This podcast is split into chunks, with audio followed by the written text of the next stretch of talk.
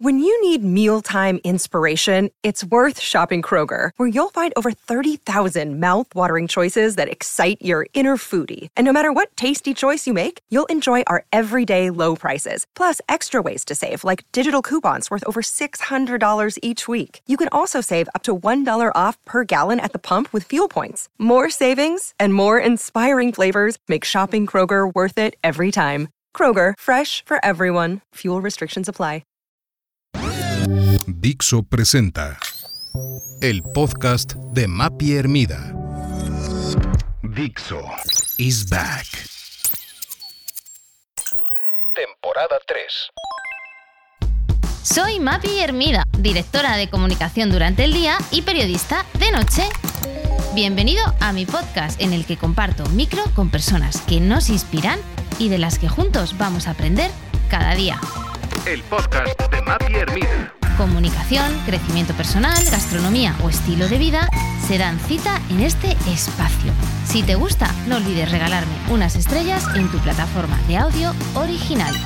¡Comenzamos! Hoy entrevisto a Ana de la Hoz, doctora, y Chloe Puello, escritora y emprendedora. Ellas son especialistas de las crisis de la adultez y creadoras de un podcast que para mí está en mis favoritos. Un día eres joven. Su podcast ha sido elegido por Amazon como Top Podcast del año 2023 y está presente en lo alto, por supuesto, junto al mío, en los rankings de Spotify en España y también en otros países de Latinoamérica. En él reflexionan con humor y profundidad sobre los grandes temas de la mediana edad y cuentan con estrategias para sacarle partido a ese momento tan complicado para muchas personas. Ese momento en el que te dices, ¿es eso a todo lo que voy a llegar? Ese momento en el que te preguntas, ¿se me ha pasado el arroz? Ese momento en el que te das cuenta de que no estás donde pensabas que ibas a estar o no te sientes como pensabas que te ibas a sentir. Ellas aseguran que un día eres joven y al otro es mejor. Hola chicas, bienvenidas. Muchas gracias, Muchas gracias. por tenernos aquí. Estabas encantadas. Sí, gracias por la invitación. Un honor. Qué ilusión. Eh, a Chloe te conozco más eh, desde esa época en City Confidential. Eh, empezabas tú para aquel entonces con tu newsletter. Yo estaba empezando con mi blog de la gastrónoma. Y en esa newsletter abordas planes, buenas propuestas y direcciones secretas de Madrid. Así que no puedo dejar de preguntarte por una buenísima recomendación. Em, pues mira, yo te diría que últimamente Tramo, el restaurante Tramo en Madrid es eh, espectacular. Es una nave, bueno, ya ha sido, porque yo he visto que ya ha sido en Instagram. Em, es una nave en el barrio de Prosperidad que la han transformado los mismos que de modo movimiento y pues es súper sostenible, se come súper bien, es espectacular el lugar, recomendadísimo. Y, mm, y también te daría otro, otra recomendación, te voy a dar dos. Fenomenal. Otra que es donde yo voy a comer dos veces a la semana o tres veces a la semana, que es una tabernita, una izakaya japonesa que está justo a la de mi casa, que se llama Morikaen. Anda, Eh, no la conozco. Que está muy rica, o sea, ninguna, sin ninguna pretensión, cenas por 15 euros y es. El dueño es un antiguo em, concursante del Masterchef japonés. O sea, Guau. toma ya. Toma ya. Y está, y está fenomenal. Bueno, y Ana también tiene un montón de recomendaciones porque Sí, es de a mí muy que me ha dado comer. envidia que ha recomendado japoneses. Yo soy muy fan de Chuka Ramen. Ah, me rico. encanta y además lo conocí por City y me rechifla. Y en su día uno de los chefs, además era papá del cole al que yo llevo a mis hijos. Y el que se está ahora de chef, he hecho yo un curso de de ramen. Muy difícil el ramen. Y otro de ramen que me rechifla es el de Saku, que está por la, por Olavide, por esa zona, y se come fenomenal. Pero yo tengo que decir, para cambiar un poco Madrid, que donde más me gusta comer es en Menorca. ¿Ah, sí? Y te voy a dar una recomendación de Me Menorca, encanta. que es Canna Pilar. Y si un día haces un especial Menorca, me llamas. y si hay que ir, pues se va, ¿eh? Pues quedan ahí esas recomendaciones, que es la primera vez que salen en este podcast, así que Ah, fenomenal. Hace gala Chloe de, esos, de esas direcciones secretas Hombre, claro. que se suelen encontrar en City Confidential. Em, chicas, habláis en el podcast de las crisis de la adultez, algo que me apasiona y que yo no sé si realmente existen, eso de los 40, los 30, los 50, el cambio de década. Sois expertas en el tema. ¿Qué son las crisis de adultez y realmente existen? Pues claro, si no, no habría este podcast que tenemos. Sí, existen y si no las hacemos, no. Eh, bueno, sobre todo alrededor de los 40. Estadísticamente, en torno a la década de los 40 es donde se producen el mayor número de divorcios, por ejemplo. ¿no? La edad media de divorciarse en España es de 45,4 años en mujeres y 47,8 años en hombres. Es la época de comprarse una casa. Eh, la primera vivienda está en torno a los... Te lo compras con 41 años, más o menos, ¿vale? Gran responsabilidad ahí.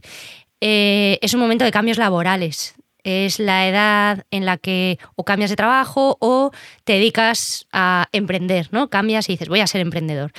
La edad media de emprendedores suele ser 37-40, pero se considera que el empresario consolidado ya es el de 49,5 años. ¿eh? O sea que con 50 estás en un momento fenomenal para emprender. Claro, entonces es una época de cambios, em, pero lo que es la crisis no es como nos la imaginamos, ¿no? No es, no hace falta comprarte un descapotable rojo para, para tener crisis, ¿no? De hecho, la investigación dice que la crisis como tal, cataclísmica, afecta solo al 10% de la población.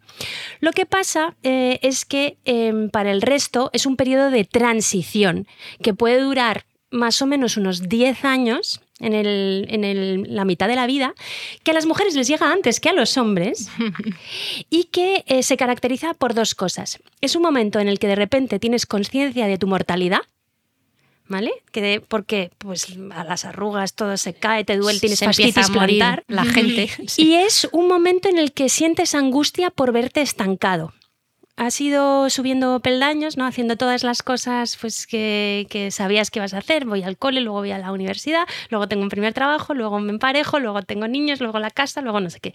Y llega ese momento donde dices, ¿y ahora qué? Entonces te sientes, te sientes muy estancado.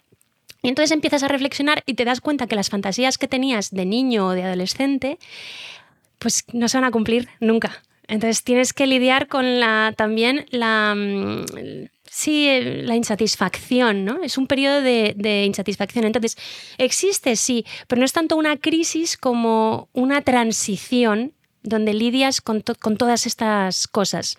Sí, eh, de hecho, bueno, en 2008 se describió em, que existía una cosa que se llama la, curva en U de la felicidad, que es eh, un fenómeno en el que hay un punto en la vida en el que estás como muy insatisfecho, ¿no? Como muy, infeliz. Y suele ser concretamente en la mediana edad.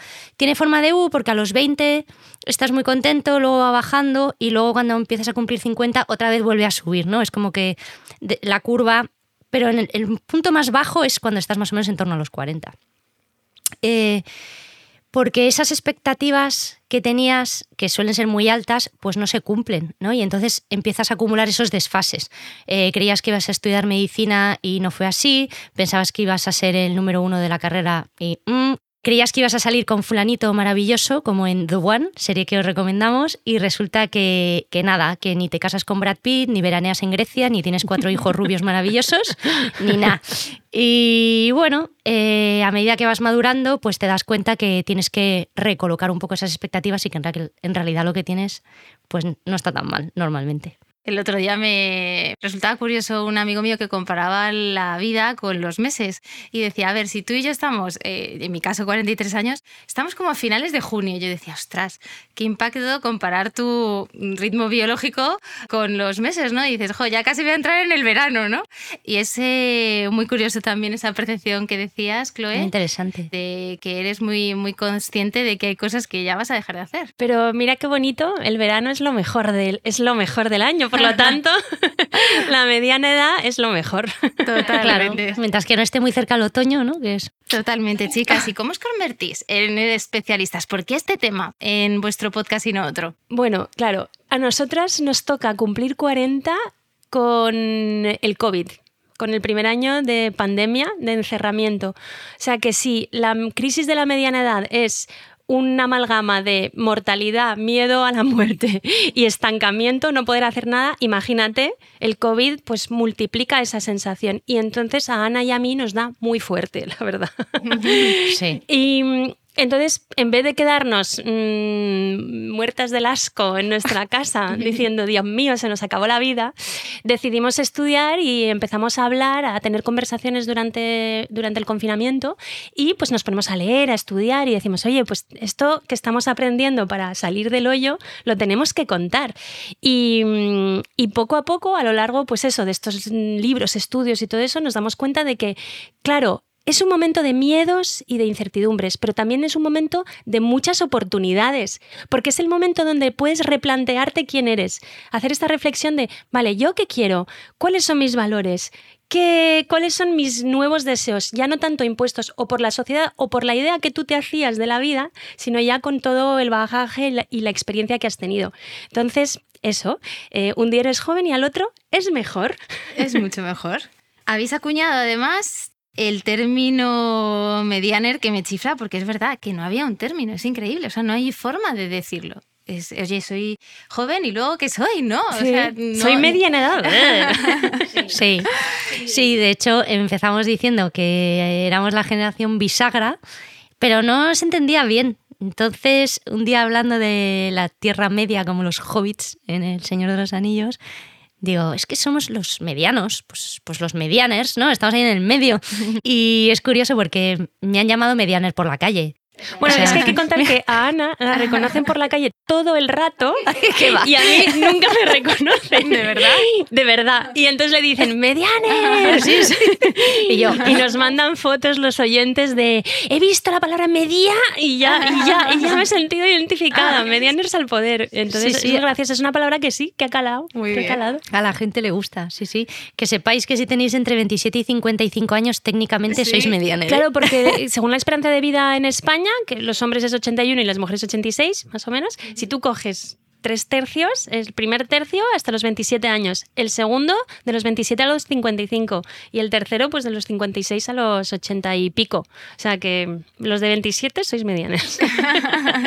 los temas eh, que inquietan, que preocupan a esta generación medianer entiendo que evolucionan. Yo por lo menos así lo he vivido en mi propia piel. Son los temas que abordáis en el podcast, desde la amistad, pasando por eh, jubilarse rico o una segunda vida profesional, que me encantó especialmente ese capítulo, o cómo divorciarse bien, que espero no tener que escuchar ese capítulo. Em, ¿Qué es lo que más impacto tiene? ¿Cuáles son también esos capítulos, esos temas que habéis visto que han tenido mayor recorrido? Sí, pues mira, recientemente hemos pensado que al final eres como un tren, ¿no? Y entonces eh, necesitas esa, locomotora que tiene que tirar, ¿no? Y eso sería como la estabilidad financiera. Uno de los temas que más nos preocupan ahora mismo es el dinero, ¿no? Necesitamos dinero para poder hacer cosas. Y es una preocupación porque tú tienes una gran responsabilidad. Y, y, tienes, pues si tienes familia o tienes pareja, te has comprado una casa, has hecho muchas cosas y ya necesitas pagarlas. Entonces, la estabilidad financiera es uno de los temas eh, que yo creo que son más importantes. O sea, hay cinco temas em, que pensamos que son los más importantes. Y la estabilidad financiera, como ha dicho Ana, el primero y el fundamental. Sí, sí a lo mejor no en ese orden, ¿no? Pero uno de ellos la estabilidad financiera. Otro sería tener una, planteado una ruta y un destino, ¿no? Tener ese proyecto que necesitas para continuar, porque a lo mejor tú con 40, 45 ya tienes mucho éxito o consideras que has hecho el tic ¿no? en todas las cosas importantes. Y el éxito es el exit, es, la es el final de una. Y puede ser mm, una sensación un poco de vértigo, ¿no? Decir, bueno, ya lo he conseguido todo y ahora qué hago? ¿Y ahora cómo sigo? ¿Sigo con lo mismo que tengo ya para siempre?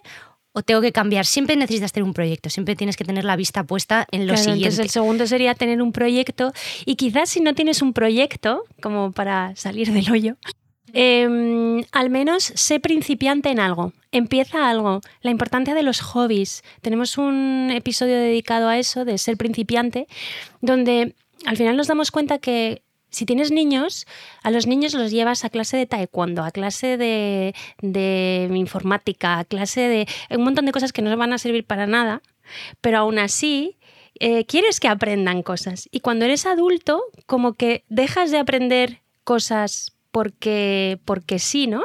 De hecho, si tú buscas en YouTube aprender con mi hijo, te enseñan vídeos donde son tú, eres tú el que ayuda a tu hijo a aprender, pero no es aprender juntos, ¿no? Entonces, esa idea de, de, si no tienes un proyecto, al menos empezar a aprender algo que además se ha visto que sirve un montón, porque... Sí, mira, eh, hay un dato súper curioso que tenemos es que los premios Nobel científicos tienen 22 veces más un hobby de actuación que el resto. Es decir, que además de ser Nobel científicos y estar todo el día investigando, resulta que bailan, que hacen teatro, que van a clases de magia y esas habilidades al final se transfieren. Entonces, ser principiante tiene una cosa magnífica y es que te libera de las expectativas, ¿no? Porque ya a lo mejor no vas a ser el mejor, pero vas a aprender a aprender cosas nuevas. Y en el budismo zen dice, por ejemplo, que la mente del principiante tiene muchísimas posibilidades y sin embargo que el experto muy pocas. No hay nada más difícil que enseñarle a hacer algo a alguien que ya cree que sabe hacerlo. Eso es dificilísimo. Sin embargo, cuando tú estás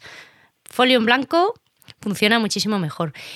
Eh, ser principiante al final es un poco pues como enamorarse, ¿no? Es ese tiempo en el que ¡ah! estás nervioso, tienes la mente superpuesta en este tema, eh, es el placer de la novedad, saboreas el momento, ¿no? Y yo creo que aprender cosas nuevas siempre es importante. Y en esta época puede ser lo que te salve de estar un poco en la desidia. Claro, volver a estas emociones y tal. Entonces, eso sería el, el dos. Y luego los otros tres em, sería, em, primero, cuidarte no es una opción. ¿Vale? Eso es importantísimo. Clave. Dormir, comer, eh, deporte. Lo sabes tú. Que en todos los días a las Yo los 7 de la mañana. yo los cumplo.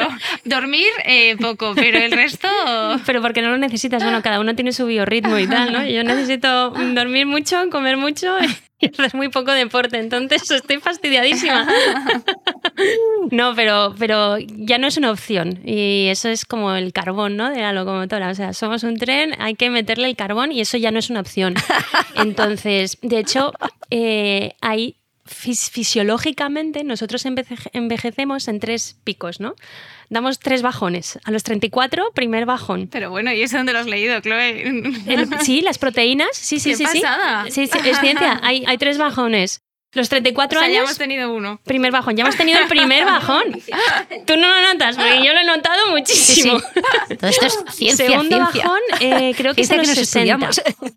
Y el tercer bajón a los 78 años. Sí. Si tú te acuerdas de tus Buena abuelos noticia. y de- hacia los 80, pues también tienen un bajón. Sí, sí. Los padres hacia los 60, los bueno, ahora ya nuestros padres van Claro. cumpliendo, van llegando Más a o menos cada 10 años, de todas maneras, tienes un punto ahí malo, ¿eh? Biológicamente. Sí, cada sí. 10 años tienes un bajón y luego se estabiliza cada 20 un poquito. años es tal. Hmm. Entonces, bueno, necesitas cuidarte, ya no es una opción. Cuarto, cuarta cosa que puedes hacer importante em, para, para vivir una mediana edad bonita, la gente. La gente. Las relaciones. Las relaciones son fundamentales, pero fundamentales es que la soledad mata tanto como fumar 15 cigarrillos al día. Entonces, em, tienes que establecer mm, buenas relaciones, relaciones fuertes, em, y eso se hace pasando tiempo con la gente. O sea, es el factor número uno determinante de tener una buena relación con alguien, es el, es el tiempo. Em, tenemos un episodio súper bonito eh, Sobre la amistad. sobre la amistad, eh, que a, a mí me, me hizo pensar mucho. Te y me removió un poco, me- ¿no? me removió bastante. eh, y para mí eh, es, eh, ha, ha sido qui- quizás el tema más, más importante. Lo de deporte no. pero depende, cada uno, digamos, lo vive de manera diferente, ¿no? Y necesita algo diferente, pero eso es importante. Y luego el último sería. em, la, digamos, lo, último que puedes hacer es reflexionar. ¿Quién eres? quién eres hoy, porque ya no eres la misma persona que hace 20 años, sí, tus rasgos de personalidad más o menos son los mismos, pero luego han cambiado muchas cosas, probablemente tus valores hayan cambiado, probablemente eh, tengas que ir a terapia. Sí, quién eres, cómo te defines es según el momento de la vida. No es Entonces, estático. Claro, este, ese momento de reflexionar sobre tus elecciones, tus prioridades, también es muy importante. Entonces, serían como estas cinco cosas, ¿no? La estabilidad financiera, el cuidarte no es una opción, la, la amistad y las relaciones, la pareja, vamos a decir, em, la reflexión sobre tu identidad y tus valores y luego tener un proyecto. Madre mía, cualquiera que nos oiga, desde luego, va a decir, alguno que tenga 25 años, 26 años, que esté a punto, debe estar con los pelos de punta diciendo, Dios mío, esto de ser medianer, qué complejo, qué complicado. Bueno, es complejo porque lo hemos estudiado, luego lo haces de manera natural y vas transicionando precisamente durante estos 10 años y haciéndote estas preguntas y, digamos, lo haces de manera natural. Pero si quieres acortar el periodo de piensa en estas cinco Me cosas. estoy preparando, me gusta especialmente la de las relaciones personales. Eh, yo ahora estoy investigando un montón sobre qué es tiempo de valor, a qué dedicar nuestro tiempo Mm. y eh, claramente todos los estudios y las conclusiones a las que llegan los que saben es que el mejor tiempo es el que pasas con los seres queridos y con Mm. las personas, ¿no? Mm. Que eh, no es tanto ese tiempo productivo como ese tiempo de relaciones personales. No sé si vosotras incluso, no recuerdo si habéis hablado de ello, el famoso estudio de Harvard, de que llevan haciendo desde los años 80, año a año, midiendo la felicidad de la gente y lo que te dicen es eh, al final, ¿no? Que los que les queda a estas personas eh, y su principal fuente de, de felicidad es el haber compartido su vida, ¿no? Que qué importante lo que decías, Chloe, de la soledad, Mm. de- del sentirse solo, que es una de las mayores enfermedades que hay hoy en día, mucho más que incluso las biológicas, ¿no? Mm, mm. Eh, el sentir que no puedes compartir tu vida con otros. ¡Jo! ¡Qué toma de conciencia tan, tan brutal esto de, de las crisis! Bienvenidos, bueno. os vamos a subir la moral. No dejéis de escucharnos que vamos a terminar bien, ¿vale? De verdad, que luego viene contenido mucho más entretenido y, y agradable.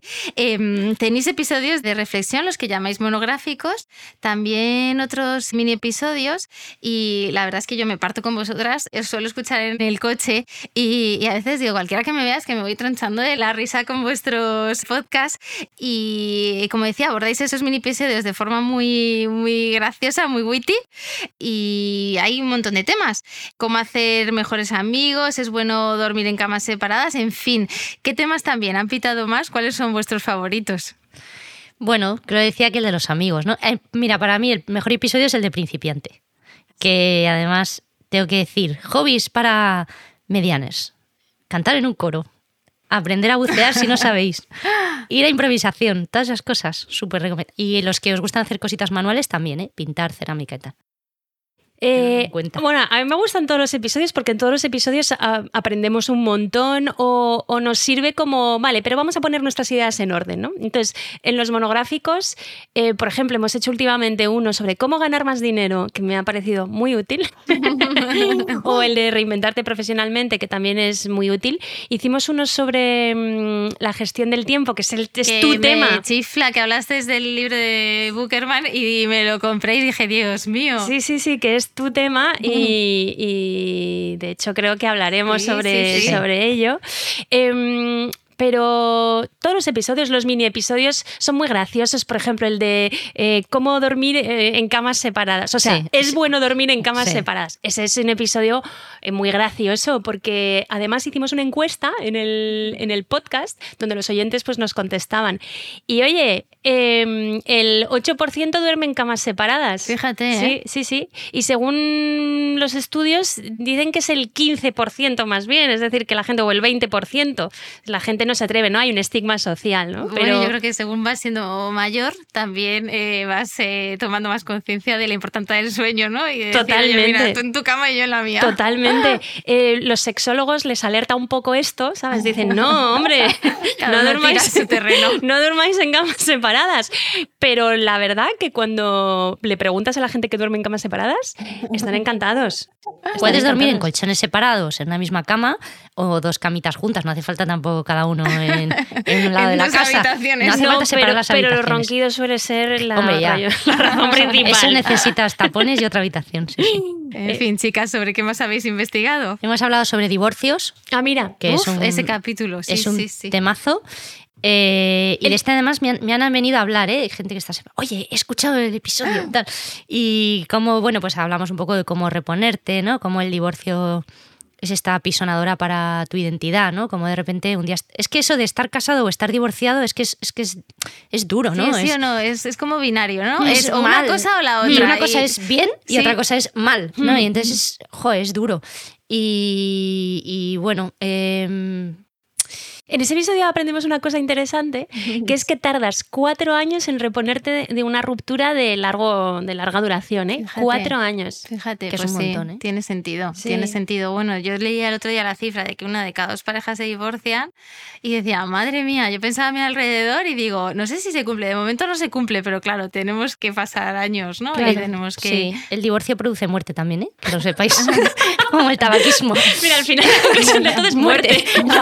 No, no, no. No. Hay que Eh, intentar mi elegir amigo bien. ¿eh? Pepe del Estoico debe estar súper feliz porque él es muy del memento mori. De hecho, cuando le entrevisté para el podcast Sí. tenía detrás un marco como con circulitos y tenía como la mitad de los circulitos eh, rellenos de colores y era como su vida para ser muy consciente del tiempo que le quedaba por vivir. Y digo, joder, esto sí que es tener presente Sí, desde sí. luego la muerte. ¿Y qué más temas, chicas? Hemos hablado de cómo jubilarte rico.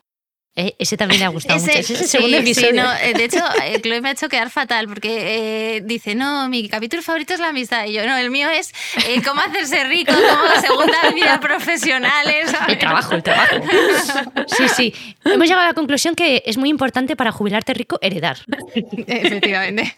O que te toque la lotería, aunque no siempre, porque es verdad que también hay un estudio que lo de la lotería lo cuestiona y que... Claro, pero tú cuando heredas ya, ya lo has mamado. Entonces ya, Sí, ya, te viene sabes, claro, ya sabes lo que tienes que hacer. Casarte bien, elegir bien con quién te casas. Sí, también ¿Eh? es, es, es la decisión que más va a impactar tus eh, finanzas después, Claro, de, claro. después de tu familia. O sea que... Claro. Ojito. Y divorciarte bien, entiendo. Exacto. Exactamente. Totalmente. Eh, y luego ya, pues bueno, un poquito que puedes hacer con los ahorrillos, que son importantes. Y hacíamos un, un cálculo sobre si merece la pena o no invertir en ladrillo, que es una cosa como que todo el mundo da por hecho, ¿no? Si compras un piso, lo alquilas y oye, es súper rentable. Uf. Ojo. Es súper rentable si lo haces bien. ¿Y qué es súper rentable? Entre el 5 y el 7% es lo que vas a ganar. Entonces ahí explicábamos bien con numeritos eh, qué sacas si te compras un piso y cuáles son los handicaps Y que el, tiene. etiendo- el eterno debate, ¿no? De Sí. eh, ¿compras o alquilas? Mm, sí. Es como, Sí, también bueno, es binario, ¿no? De- Hay una conclusión bien, ahí que mal. sí, que sacamos que yo creo que es yo creo que es importante, que es no te gastes todo, no inviertas todo en la casa en la que vives. Mm. O sea, porque es que entonces es lo único que tienes. Entonces, a lo mejor es mejor ir ahorrando un poquito y no tenerlo todo en esa casa. Em, bueno, también hay pequeñas inversiones, ¿no? Plaza de garaje, trasterito, no sé. Hay muchas cosas y hemos hablado además en varios episodios, no solo en el de jubilarte rico, sino en el 38. Sí, ves, el, dinero sí que nos importa muchísimo. Nos importa, Lo sí, hemos sí. hablado, de hecho, es una de las bases de la estabilidad financiera, es lo primero que hemos dicho. Sí. Importantísimo en la mediana edad conseguir una estabilidad financiera. Y luego hay otras maneras, ¿no? También de, pues, interésate por el dinero. Interésate eh, mm, por los productos financieros. En vez de que te dé sopor en cuanto oyes producto financiero, es esto Claro, como el anuncio de Flex que te duermes. Sí, Eh, de planes de pensiones. Sí, no. no. Pero Sí. pero, pero hay, y hablamos en varios episodios de productos financieros, digamos, asequibles, que puedes acceder a ellos y que los puedes entender y que merecen la pena porque al final tienes a tu dinero trabajando para ti y eso es la manera. Sí, y sobre todo entérate de las finanzas domésticas. O sea, no, que no sean ajenas, ¿no? Que, Claro. que a veces, pues si hay uno que se encarga, pues tú ya pasas, ¿no? Estate a ver qué es lo que se está haciendo y, las, y toma parte de las decisiones.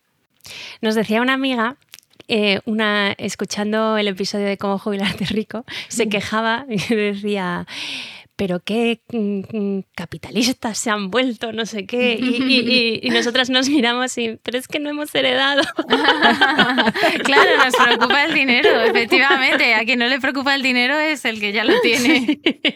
Exacto. efectivamente. Chicas, ¿y mm, volveríais a tener 20 años? Yo físicamente sí. Sí, por favor. físicamente solo. Pero no volvería a los 20. Esta edad me gusta muchísimo más. Bueno, es que era diferente. También nuestros 20 no había redes sociales, no había móviles, yo creo que ha impactado mucho la manera de vivir. Eh, no había. Yo cuando empecé la abogacía a ejercer, que ya era 26, 27, recién empezaban las Blackberries. Entonces, con 20 años no había nada de eso y yo creo que era, tenía que ver con la edad, pero también con el mundo en que vivíamos, que era más... como con la lagrimita ahí nostálgica. ¿Pero te gustaría volver a tener 20? ¿Volverías a esa época? Eh, no, no, no volvería, me gustan todas las épocas y, y- y lo decimos, es que un día es joven y el otro es mejor, Sí. yo insisto Sí. en esto. El- todas las épocas son buenas, eh, no volvería, eh, no tengo ningún regret. No, no. Qué bien. Sí. O sea, porque he vivido lo que tenía que vivir y me ha hecho la persona que soy ahora. ¿Qué cambiaría quizás? Pues mira, em, iría a todas las bodas a las que me invitan, por ejemplo. ¿Eh, ¿Antes no ibas? No. ¿Por qué? Qué desgra- desgraciada. Porque- Desagradecida. Porque y ahí es donde me he dado cuenta que tengo un problema. No, pues porque yo consideraba, ¿sabes? estos son amigos cercanos, voy, esta gente no la conozco, no entiendo por qué me invita a su boda. Y sí la conocía, pero digamos que pues yo esperaba más de, o sea, más intensidad, ¿no? En la, en la Amistad. amistad, quizás. Em, pero sí, me presentaría las cosas, ¿sabes? No, no cancelaría tanto, ¿no? Eh, Bueno, está quizás, bien. Está quizás. Y quizás también iría a terapia también con 20. ¿Ah, sí? hubiese ido. Bueno, es que ahora es que igual que uno se cuida la salud eh, física, la, la mental, Fundam- la vida hay un estigma fuerte. Bueno, más que nada, yo creo que la gente piensa que es porque estás fatal y, y no necesariamente te da una perspectiva. Al final, hablar con alguien que no te conoce, que no sabe quién eres y que tiene una visión más objetiva em, de, de ti, te, te ayuda a ganar perspectiva. Quizás hubiese hecho aprendizajes un poquito antes si hubiese ido a terapia con 20, quizás. Pero no, estamos muy contentas de estar en los 40, la verdad. Sí, sí, sí. Más preguntas de los mini episodios por cerrar este capítulo. Reglas para viajar con amigos, que eso Ah. también me divirtió. Sí, fundamental. Normas. Tenemos favor, 12, ¿eh? Tenemos haya. 12, mira. Solo, solo. Solo 12, sí, bueno, pues tienes que elegir bien con quién te vas. ¿eh? Eh, cuando alguien organiza, te tienes que adaptar. O sea, cuando hay el organizador y tú no eres organizador, pues es lo que hay, luego no te puedes quejar, ¿no? Así es. Eso No es fundamental. Y luego, líder y se nombra ese líder, exacto. Exacto. para adelante. Y cuando alguien busca una casa, ya no es para el hotel, sino cuando vas de casa rural, esa persona elige la mejor habitación. Aunque sea soltera y todos los demás tengan pareja, aunque no tenga hijos, aunque esa persona es la que puede decidir eh, con qué habitación se queda. Eso, para mí esa es una regla fundamental.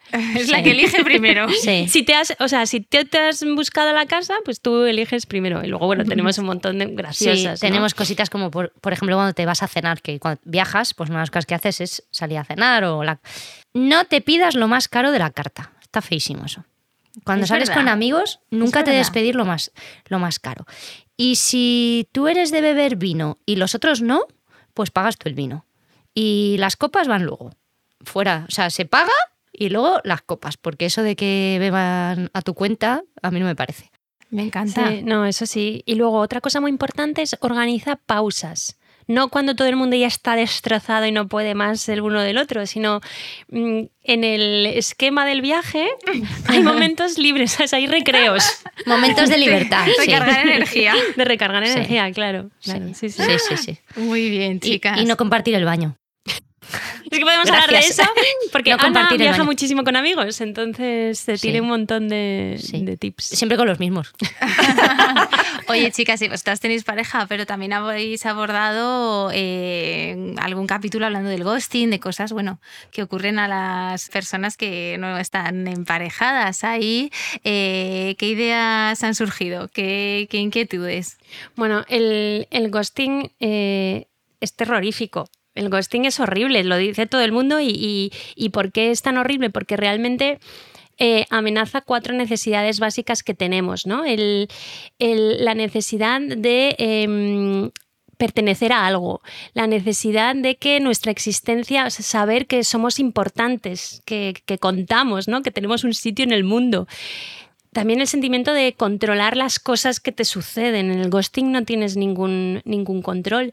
Y, y luego, bueno, tu, tu autoestima es no, me, no soy suficiente, ¿no? Entonces el ghosting es bastante terrible. Yo conocí a mi marido por internet y eh, la, la historia es muy curiosa porque me metí eh, en un site que ya creo que no existe. Vi a un chico, le escribí y me he casado con él. O sea, Fíjate. Te contestó. O sea, fue eh, acierto 100%. Fue Match. o sea, el algoritmo ahí, match, rematch. No existía ni Tinder, claro. Era, era, era otra cosa. Era una web donde tenías que rellenar un montón de cuestionarios. de No, no, OK Cupid se Ah, sí, claro. Eh, sí, sí, y, y lo conocí así. Entonces, ghosting em, Nosotros lo, sentimental. cri- lo criticamos muchísimo, ¿eh? O sea, no hay motivo para hacer ghosting. Bueno, es que O sea, es- es- Pero- afecta la dignidad. Sí, afecta la dignidad, pero también hay ghosting amical. Sí, entre amistades. Hay rupturas y las ra- rupturas eh, amistosas son tan dolorosas como las rupturas eh, sentimentales. Em, y, y el ghosting, de hecho, hay un estudio que dice que el 39% de la gente a la que entrevistan, y no sé si entrevistan a 3.000 o 4.000 personas, les han hecho ghosting un amigo que ha desaparecido. Y a mí me lo han hecho Está fatal, fatal, y, fatal. y- no- sabe que, que lo llevo fatal. Luego también hemos pensado que a lo mejor lo hemos hecho sin darnos cuenta Mm. en, a- en a- Mm. alguna vez. Es verdad. Puede ser, ¿eh? Puede que, ser. que lo hayamos hecho y... Puede ser. Oye, chicas, estamos un poco tristes aquí hablando de divorcios, de ghosting. Eh, vamos a hablar de. A ver, tengo apuntado otro tema de los que habéis hablado en vuestros episodios, que es eh, que puede hacer un medianer para ser más feliz hoy. ¿No? Que, que le- Ahora mismo, inmediatamente. Eso es. ¿Qué podemos hacer para ser más felices? Apuntarte a coro. Eso te da mucha Sí. felicidad. No, no. En serio, ¿eh? es A una manera súper fácil. me- tengo un montón de curiosidad. ¿Qué tipo de coro es? Ana, cuando te lo escucho, digo, te, te imagino ahí como en la iglesia, Am. como con el organillo. No, no, que es, un coro, es el coro del colegio de mis hijos Ah. y cantamos todo tipo de cosas, pero pues eh, desde música de Queen hasta lo que cantan en las comuniones de los niños, Qué hasta pues eh, hay un poco de repertorio religioso, pero la mayor parte del repertorio es pop o pues mira, ahora estamos haciendo un madrigal, por ejemplo, que eso es. Luego cantamos una canción súper moderna. Hemos cantado September, hemos cantado Space Oddity de David Bowie, eh, cantamos un Qué montón de chulo. ¿Y cosas. cuántos sois? Somos como 25. ¡Wow! ¡Qué pasada! Y- Bueno, pues nada, habrá que apuntarse un coro. Me encanta, ¿eh? Yo lo recomiendo muchísimo. No, no, y además es que eh, todos los estudios demuestran Sí, que, es la música tiene algo especial y la música en colectivo eh, es que te hace pues sentimiento de pertenencia, autoestima. Da igual guay. si eres mediocre porque las otras voces, ¿sabes? te tapan, las cañas de después, las, o sea, que es un plan, nos vamos de viaje Planazo. por Sí. ahí de vez en Claro, cuando esos con los también. que luego eh, te vas de viaje y tienes que dejar de tus momentos, ¿no? De- nos hemos visto demasiado.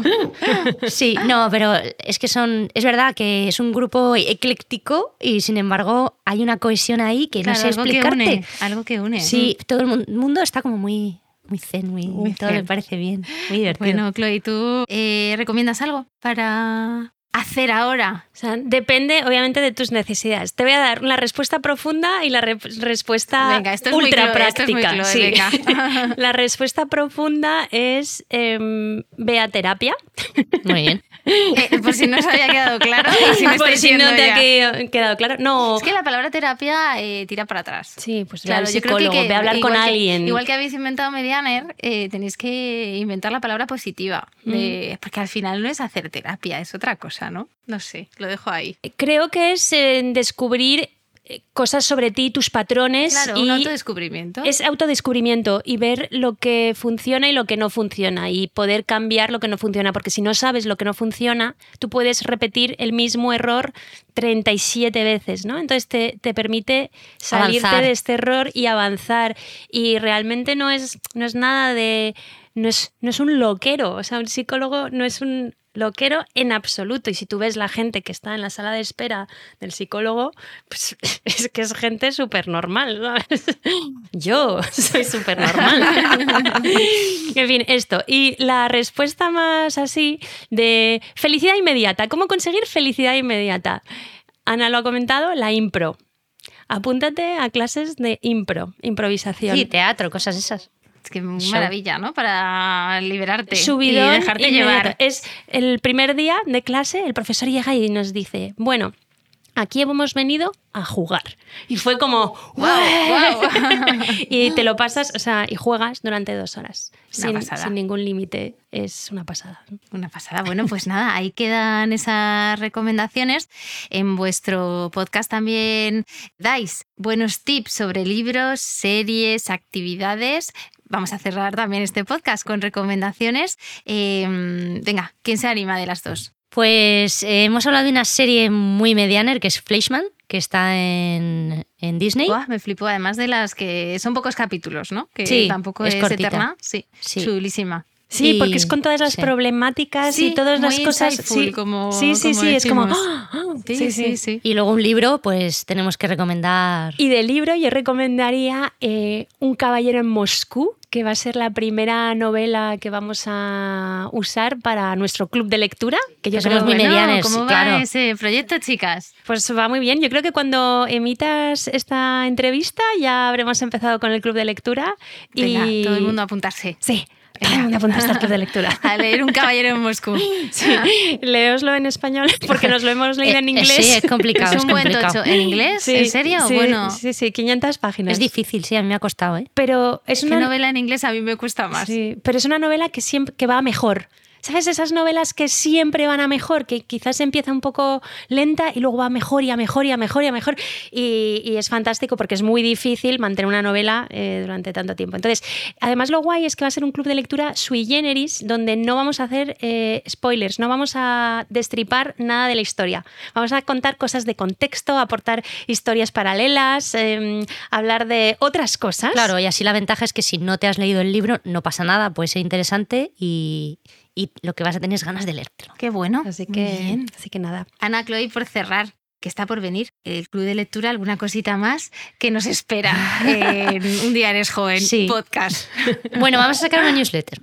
¿Sí? Estamos esperando a los mil suscriptores para sacarla. Que os Ya podéis está. apuntar en undiaresjoven.substack.com. Muy bien. Mm, Queremos hacer vídeo podcast. Sí, jo, pero bien. qué difícil, ¿eh? Qué Estamos en difícil, ello. pero bueno, dais Sí. a cámara muy Sí, bien. sí. O sea que Así que eso. yo lo avalo.